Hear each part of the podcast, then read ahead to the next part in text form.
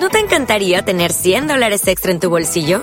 Haz que un experto bilingüe de TurboTax declare tus impuestos para el 31 de marzo y obtén 100 dólares de vuelta al instante. Porque no importa cuáles hayan sido tus logros del año pasado, TurboTax hace que cuenten. Obtén 100 dólares de vuelta y tus impuestos con 100% de precisión. Solo con Intuit TurboTax. Debes declarar para el 31 de marzo. Crédito solo aplicable al costo de la presentación federal con TurboTax Full Service. Oferta sujeta a cambios o cancelación en cualquier momento.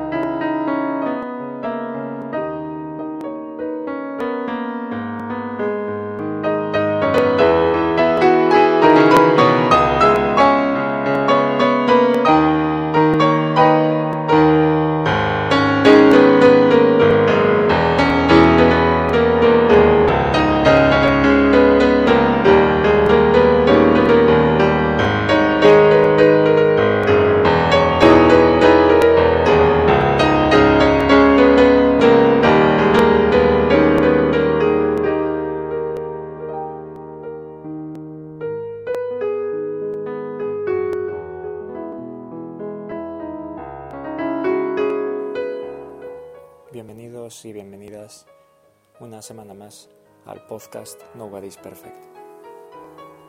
En este episodio, como veis en el título, vamos a hablar de filosofía, pero desde otra perspectiva un poco más sui generis. Eh, esto es, eh, no vamos a hablar de filosofía platónica, que es lo que ya conoce todo el mundo, o lo más cercano, podríamos decir, sino que vamos a hablar de esas líneas diferentes que la filosofía ha tenido, pero que la historia ha tapado por H Como estas líneas son desconocidas, quizá haré algún pequeño, una pequeña aproximación. Eh, antes de, meterme con varios autores, no hablaré más de tres autores. Hablaré de Heráclito, de Protágoras y de y daremos un salto a Marx. Digo esto porque quizá todos conocéis un programa que hay ahora en televisión española, en la 2. Se llama Pienso, luego existo. Y bueno, muchos de los filósofos que van a ese programa eh, son de esta línea, digámoslo así, arcaica, una línea ya muy superada, digamos. Mm, puede ser incluso que haya alguno que, que se salga de esto, pero suele ser así, suele darse la imagen del filósofo como el tío que se encierra en su despacho y se pone a hacer libros, se pone a reflexionar sobre asuntos que están bien lejos de, los problemas diarios. Eh, pero vaya, no hay que confundir el filósofo con el activista. De momento no pretendo hacer una definición, de filósofo, pero mm, bueno, vamos a intentar iniciar el episodio sin irnos mucho por las nubes. Como sabéis, eh, esto lo podéis descargar desde iTunes y desde iVoox. Y este podcast tiene un Twitter, se llama NIP barra baja podcast. Y mi, Twitter personal que es arroba frj91. Tres letras, dos números. Em, también existe un blog que hace que no actualizo la tira de meses. El, blog es eh. No sé, si, no sé ni cómo me acuerdo de su nombre porque hace que no entro. Un montón. De todos modos, prometo actualizarlo. No digo cuándo lo actualizaré, pero prometo que algún día en el futuro se actualizará. Em, estaba viendo, antes de hacer este episodio, en mi mesa, lo que había en mi mesa. Y en mi mesa, aparte de acuarelas, que es algo que me ha sorprendido gratamente, porque hacía que no pintaba yo con acuarelas años, me he puesto ya que a pintar. Aparte de eso me he encontrado con apuntes de filosofía de mi hermana. En estos apuntes em, hace una pequeña distinción de filosofía práctica y filosofía teórica. Esta filosofía es de bachillerato, ¿no? En primero los profesores son, suelen ser muy heterodoxos, pero luego en segundo ya tienen que ir por, por lo que marca la PAU, es decir, la selectividad. Por eso en primero suelen ser un poco más abiertos y suele ser más divertido. Al menos divertido, más eh, menos agobiante. Creo que primero bachillerato es un curso bastante bonito. Em, como digo, he visto los apuntes y aquí más o menos se define, o es una definición muy aproximada de lo que sería la, la filosofía. Vamos a ver. La filosofía, dice aquí, formula preguntas. Luego se analizan esas preguntas y se definen en términos. Dialogamos basándonos en nuestra experiencia particular. De ahí damos una respuesta a una pregunta universal.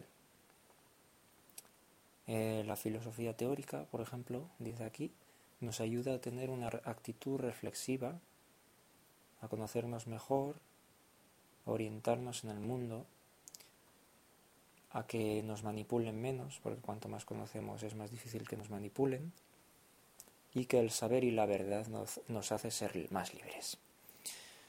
Eh, pero aquí yo he visto algo que, que me ha chocado, es decir, esa férrea voluntad de centrarse en el yo, casi casi como para hacer la filosofía una especie de ayudante, una especie de disciplina de autoayuda. Y bueno, la filosofía no, no es solo autoayuda, no, no, no, pensemos eso. ¿Por qué no es solo autoayuda? El por qué no es solo autoayuda se puede responder de mil maneras diferentes. Y quizá una de las de las eh, principales en contraposición a esta mismidad de filosofía es es que no solo filosofamos en nuestra personalidad, es decir, en nuestra personalidad eh, sentido estricto, hablando personalidad en nuestra persona y para nosotros y sobre nosotros y desde nosotros, sino que también se la filosofía ejecuta una reflexión, llamémoslo así, reflexión, sobre el otro, sobre lo demás, sobre la alteridad para ponernos guays y cultos. Eh, entonces yo, yo echaba de menos esto. Oye, pues la filosofía, ¿por qué no, por qué no aparece aquí que la filosofía nos habla de el otro? Se tiene una noción del filósofo, como he dicho antes, ese lobo estepario, ¿verdad? Que se escapa del mundo y que, bueno, estos, eh, estas modulaciones, esta, e-, este pensamiento que hace ver a todos los jóvenes quizá un poco eh, diferentes, no sé, digámoslo así, eh, con ansias de diferenciarse del resto, entran en la filosofía por lo chocante de la misma. Ven en ella un método de diferenciarse aún más, si cabe, del resto. Eh, este planteamiento es muy juvenil, muy adolescente, muy respetable, pero yo creo que si se queda ahí es cuando se comete el error y se simplifica. Eh, hace unos días me hacían el chiste me decía me decían en un chiste hecho sobre mí eh, iba yo, decía, mamá, mamá, en el colegio, en el colegio me llaman Francisco Ribeira, que es así como me llamo. ¿Y tú qué les has dicho, hijo? Eso es una afirmación muy simplista. Pues bien, eh, parece que siempre digo lo mismo, pero es que es así.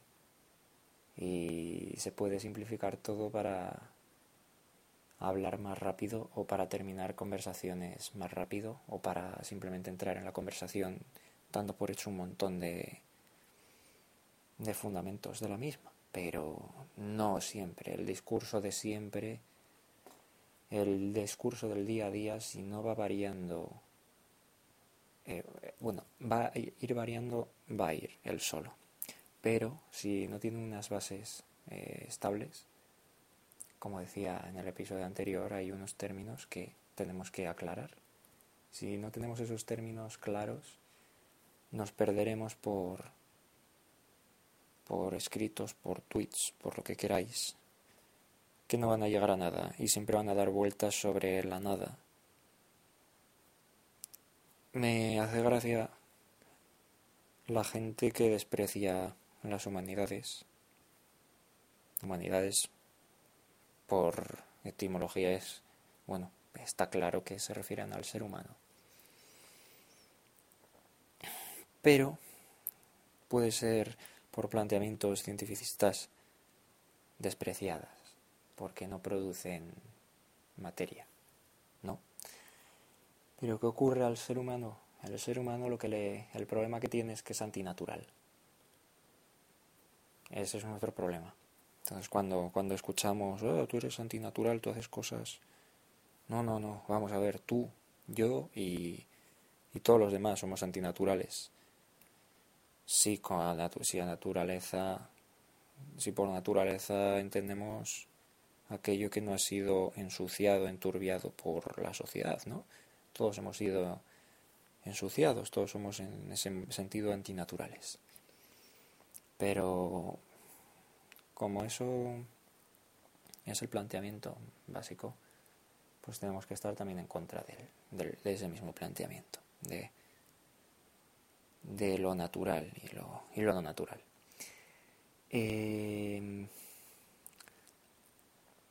pero luego tiene aquí una cosa que dice que es la filosofía práctica. que es la filosofía práctica? ¿O no? La filosofía práctica se supone que es algo que se encuentra ante la vida y que incide en la vida para cambiarla directamente sobre la práctica, sobre la acción, no sobre la pasión. Eh, y esto se llama ética, ¿no? Eh, esto lo llaman aquí ética. Pero la ética no tiene por qué referirse a la práctica también se puede teorizar, eh, teorizar sobre la ética. De hecho, se teoriza más sobre la ética que sobre otras cosas. De la filosofía práctica. también tenemos filosofía práctica, la bioética, por ejemplo. De esto ya hablaré en, en próximos episodios. De hecho, dentro de varios episodios va a aparecer una charla mía sobre el aborto. Es un tema muy interesante. Daría unos pequeños apuntes hoy, pero prefiero reservarme para entonces, ya que va a ser grabado, digámoslo así, en la institución y, esté todo mejor preparado para lo que es la lo didáctico, esa exposición. Porque los podcasts que hago están hechos más para soltar, más que para exponer con claridad. Pero bueno, como hemos visto, estos son planteamientos que existen sobre la filosofía y no siempre tienen razón en el sentido de que no son los únicos. Eh, Bueno, pues hay varias ramas de la filosofía. Hay esa filosofía que se dedica a intentar descifrar lo invariable o a pretender hacer algo invariable o sustraer lo invariable del ser humano. Y otra que en base a su variabilidad indudable eh, pretende filosofar, pretende escribir, pretende producir nuevas teorías en base a diferentes eh, hechos, diferentes formas de ser. Y es aquí donde encontramos el mayor, eh, la mayor diferencia entre filosofía, digámoslo así, institucional y la filosofía eh, muerta. El episodio se llama Perros Muertos en la filosofía. Esto no es una frase mía, es una frase de un profesor. Y, la, y supongo que tampoco es suya. Pero no voy a seguir paso a paso lo que dice el profesor en este episodio, sino que voy a hablar un poco por encima. Porque tampoco es cuestión de repetir algo, sería una caricatura Mm, de lo que ha dicho otra persona sin aportar nada de uno mismo o de las propias lecturas. Una caricatura grotesca que se, suele llamar. Em, hace 25 siglos, 26 siglos, existía una cosa que se llamaba Grecia antigua. Y entonces ahí nos encontrábamos a dos grupos de señores unos señores que eran los aristócratas y otros señores que eran los que no eran aristócratas, que podían ser esclavos, que podían ser metecos, que podrían ser mujeres o otra cosa diferente. Pero estaban los aristócratas que de verdad eran los que tenían el poder, por lo que se puede ver históricamente con con mucho poder y con mucha palabra en las asambleas que se realizaban. Vamos a poner un ejemplo, esas asambleas atenienses. Pero a partir de ahí comenzaron un montón de líneas que llegan hasta nuestros días. Empezó la física, la poesía, al menos teorizada, claro. ¿Qué ocurre? Que hay muchas cosas que han surgido pero que no se ha teorizado sobre ellas. Ocurre que si no se teoriza sobre algo se pierde en el olvido, como alguien no lo, no lo eh, recoja y lo corrija y le dé una, una explicación. Pero sí que, sí que existían esos trabajos relacionados con eh, con la filosofía, ya desde antes de que se pudiese escribir sobre ella, pero por H o por B, repito, no ha interesado, no ha interesado que, que se mantuviesen en alza o en primer término de reflexión. Eh, tenemos dos tenemos a los filósofos eh, aristócratas y a los no aristócratas que se llamaron sofistas. Y fijaos hasta qué nivel ha llegado el término sofista, que hoy en día el sofisma es aquello que pasa por alto toda racionalidad, toda lógica. Un sofisma es mentira, es un planteamiento capcioso. Fijaos hasta qué nivel ha llegado en la palabra sofista o sofisma. Pero en esa época los sofistas eran ciudadanos que se ganaban la vida dando clases a los hijos de, de los nuevos ricos, de los mercaderes que tenían cada vez más poder. ¿Por qué? Pues porque estos hijos no estaban acostumbrados a hablar. ¿Por qué? Pues porque su familia no estaba acostumbrada a hablar sino la de los aristócratas. Los aristócratas obviamente tenían la educación ya desde casa, sabían hablar en público, pero como digo, esta gente necesitaba ser representada en esas asambleas y, y la fuerza de sus argumentos no era suficiente, no podían convencer, si no era mediante la ayuda de los sofistas. Entonces, los sofistas, había aquellos que se dedicaban más a la oratoria, aún así eran, había tan poco, digámoslo, tan poco conocimiento en profundidad que yo creo que era muy sencillo saber de todo y bastante sobre todo. Y Heráclito era uno de ellos. Heráclito fue un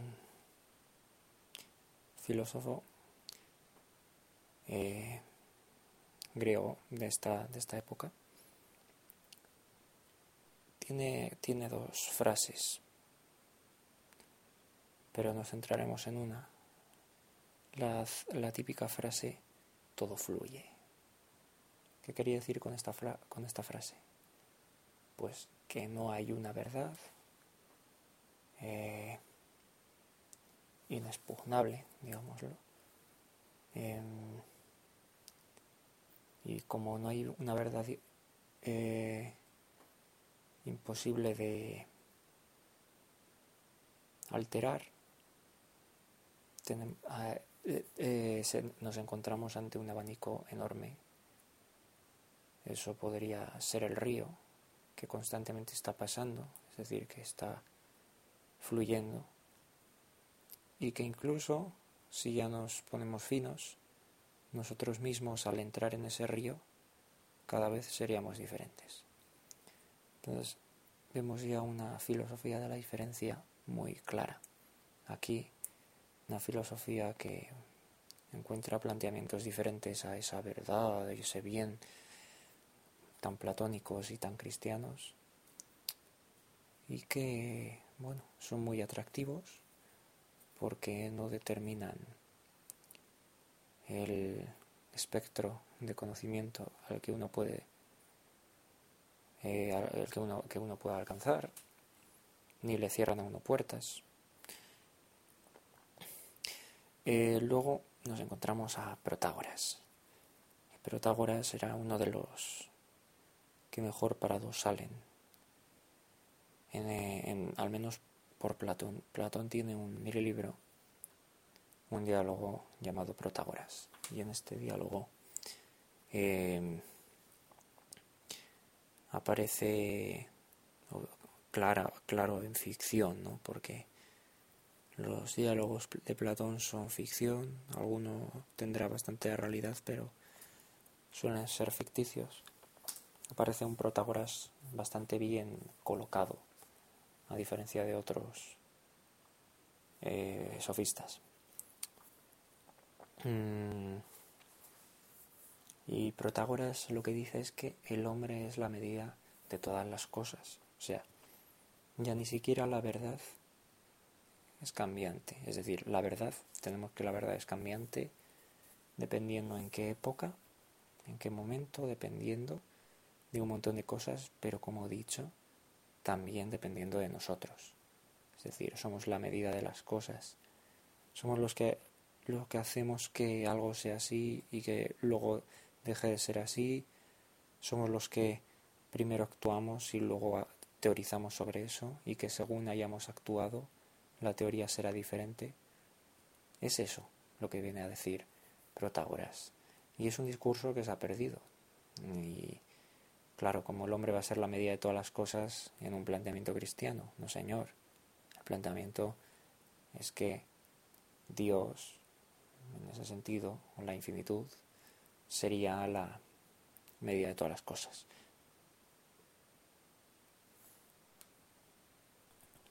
Bueno, ese más o menos es Protágoras. A lo largo de la Edad Media estos planteamientos eran penados por la Santa Inquisición, entre otras muchas cosas. Por ejemplo, no tenemos libros de Heráclito como siglos tenemos de Platón, porque a la Santa Madre Iglesia no es que le interesara precisamente mantener esos discursos eh, especiales o diferentes que no iban en que no estaban en consecuencia con sus doctrinas. El cristianismo es un neoplatonismo. Así que por eso quizá ha llegado tanto neoplatonismo. O sea, ha llegado, ha llegado Platón en sí y no otros filósofos.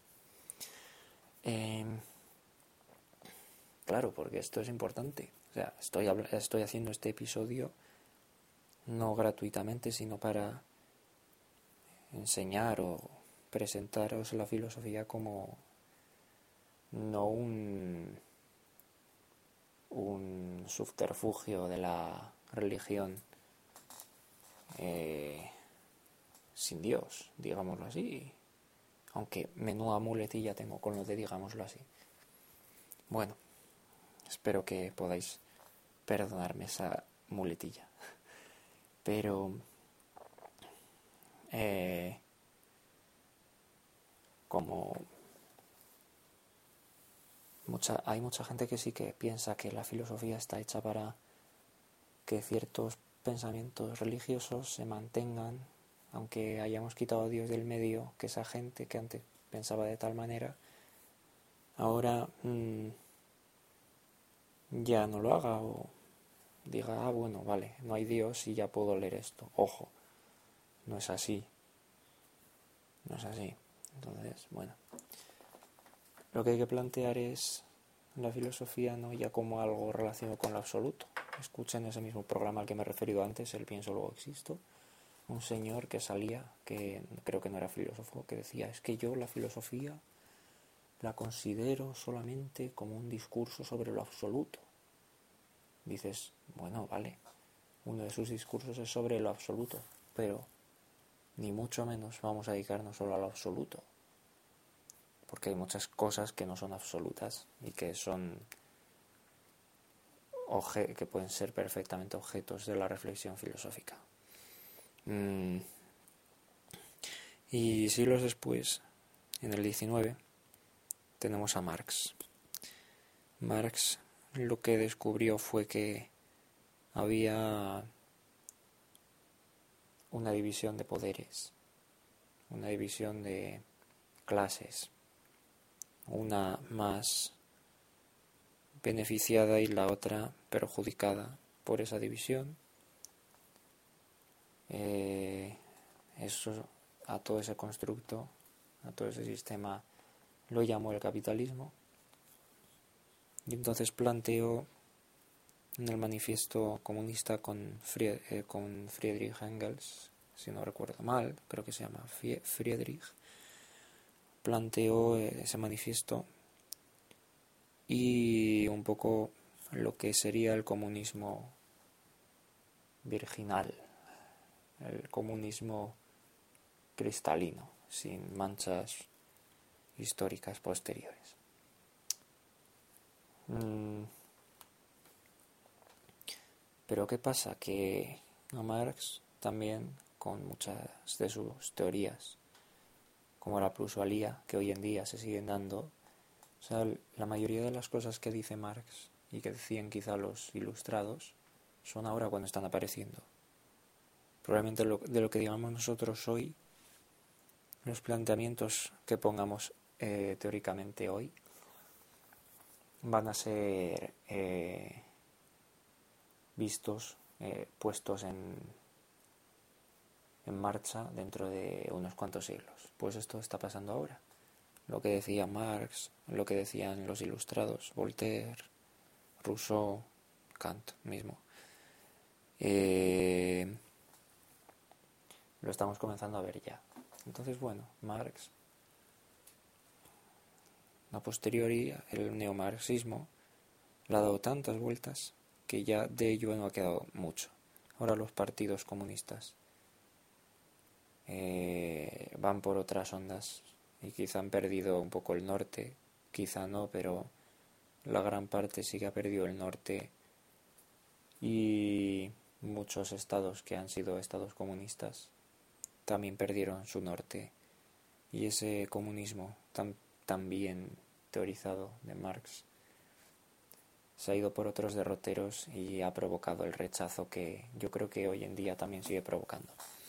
Por eso se le podría considerar a Marx también un producto de, del rechazo y de y de los intereses no ya católicos, porque o sea, no ya cristianos ni religiosos, porque el planteamiento religioso a lo largo del siglo XX ha sido mínimo en comparación a, en otros, a lo que era en otros siglos. Pero sí por la nueva religión, podríamos decirlo, llamada capitalismo.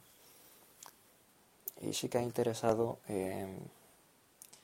que esas teorizaciones no tuviesen mucho eco y no lo, y lo sigan sin tener.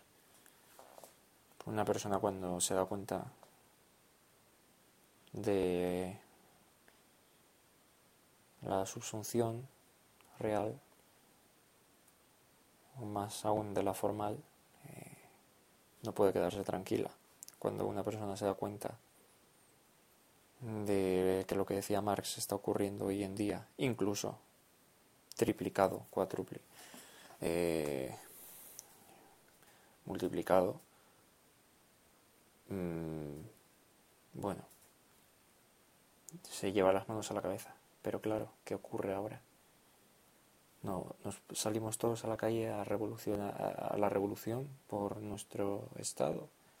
Si precisamente ahora tener trabajo es casi lo que hay que agradecer, ¿no? Oh, además tenemos que agradecer que tenemos trabajo.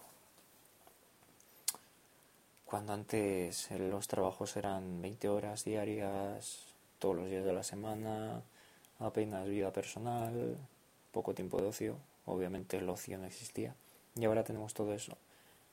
Pero ¿qué pasa? Que nos siguen explotando. No hace falta vivir en una cueva y, y trabajar con hierros en los pies para no escapar.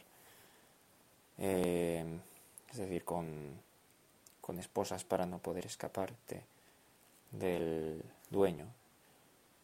Mayor esposa que el creerte tú no esposado no hay. Eh, pero bueno, es decir, no hay mayor ciego que el que no quiere ver. Podríamos traer a colación aquí. Bueno, y Marx se refiere a esto, se eh, pudo ver la problemática que sucedería, aunque no tan cristalinamente como se ve ahora, y es que la la teoría hoy en día y la práctica sobre todo es que de ese comunismo, o sea, de ese capitalismo, eh, se ha exacerbado, se ha potenciado, pero como no nos damos cuenta, como vivimos bien y comemos y tenemos tiempo libre, no somos plenamente conscientes de esa explotación. Pero aún así, sí que es explotación y de lo que producimos, lo que por derecho yo produzco, eso es lo que me pagas, y lo que saques de ello es para ti. Em, de eso hay una gran parte multiplicada por mucho dinero que se queda el empresario. Incluso se mejoran las máquinas tanto, el empresario produce tanto y el obrero sigue ganando lo mismo. ¿Cómo es eso? Porque el empresario va a ganar cuatro veces más por esa máquina. No, no va a dedicar ese dinero a que sus obreros ganen cuatro veces más. Entonces, planteamientos así, claro, ¿quién va a hacer la revolución si tiene para comer y para... ¿Quién va a hacer la revolución ahora cuando puede llegar hasta la jubilación más o menos viviendo bien? Claro, pues no existen esos planteamientos revolucionarios. Eh, y por eso es otro, uno más de los perros muertos.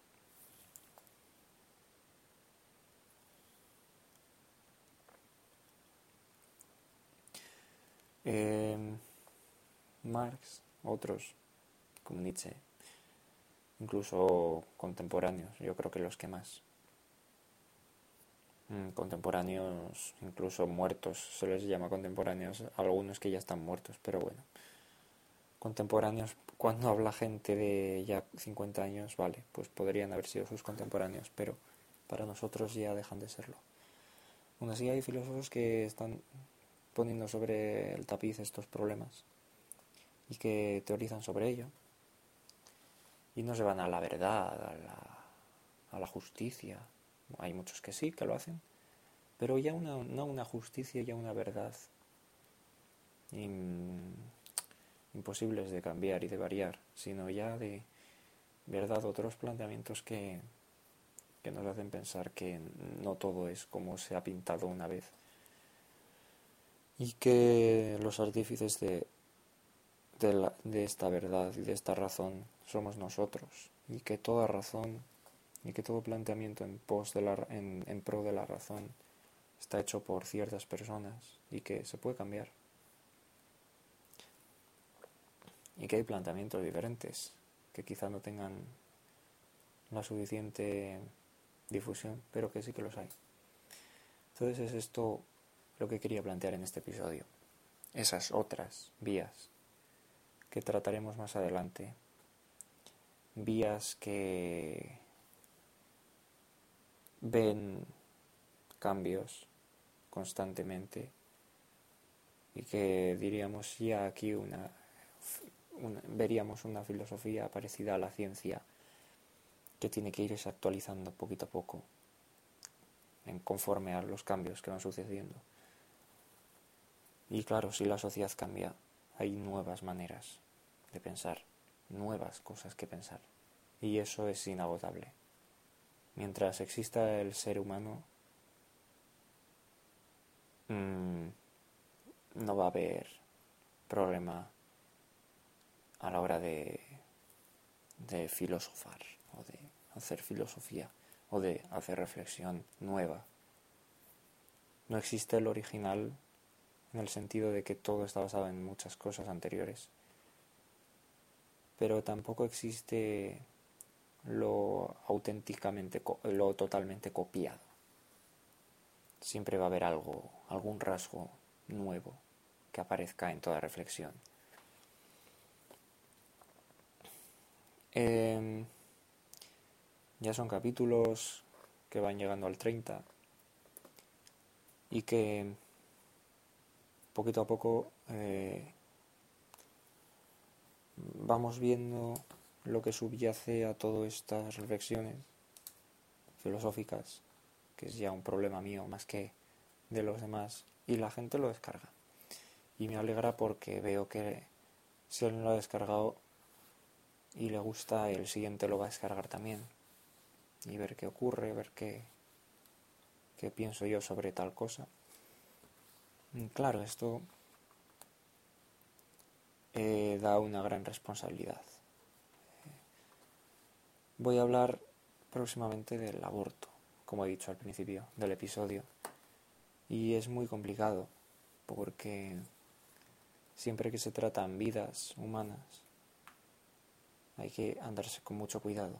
Quizá la asepsia de, este episodio y de los anteriores sea historia en cuanto comencemos a hablar de vidas humanas en temas como el aborto. Por eso hay que andarse con cuidado con esta filosofía práctica, digamos, que tenía mi hermana en sus apuntes. Mm.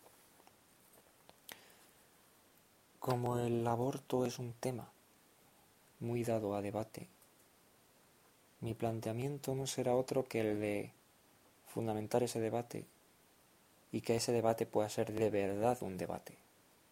Ocurre que cada cual, cada contendiente en el debate, en la polemos dialéctica, que es el debate sobre el aborto, mantiene una posición muy diferente, terminológica, entendiendo cosas como santidad, como dignidad, como condición humana, como esencia del hombre muy, muy, muy diferentemente al otro. Y a eso, a eso, a lo que me dedicaré en mi próxima exposición, mi próxima conferencia, va. Queda muy eh, subido de tono lo de conferencia. Mi, mi charla sobre el aborto, que va a ser un, un intento de dejar las cosas claras, como digo, y que mucha gente esperará que yo me posicione, ah, pues el aborto es bueno, el aborto es malo, el aborto es un crimen, el aborto es una bendición. Pues será lo primero que diga en dicha exposición. Ojo, no hay que plantearlo así. Os decepcionaré, pero es de este otro modo como hay que plantearlo. No hay que entrar a trapo tan rápidamente. Mm, vamos a dar por terminado el episodio hoy y nos vemos en un episodio más de Nobody's Perfect. Hasta la próxima.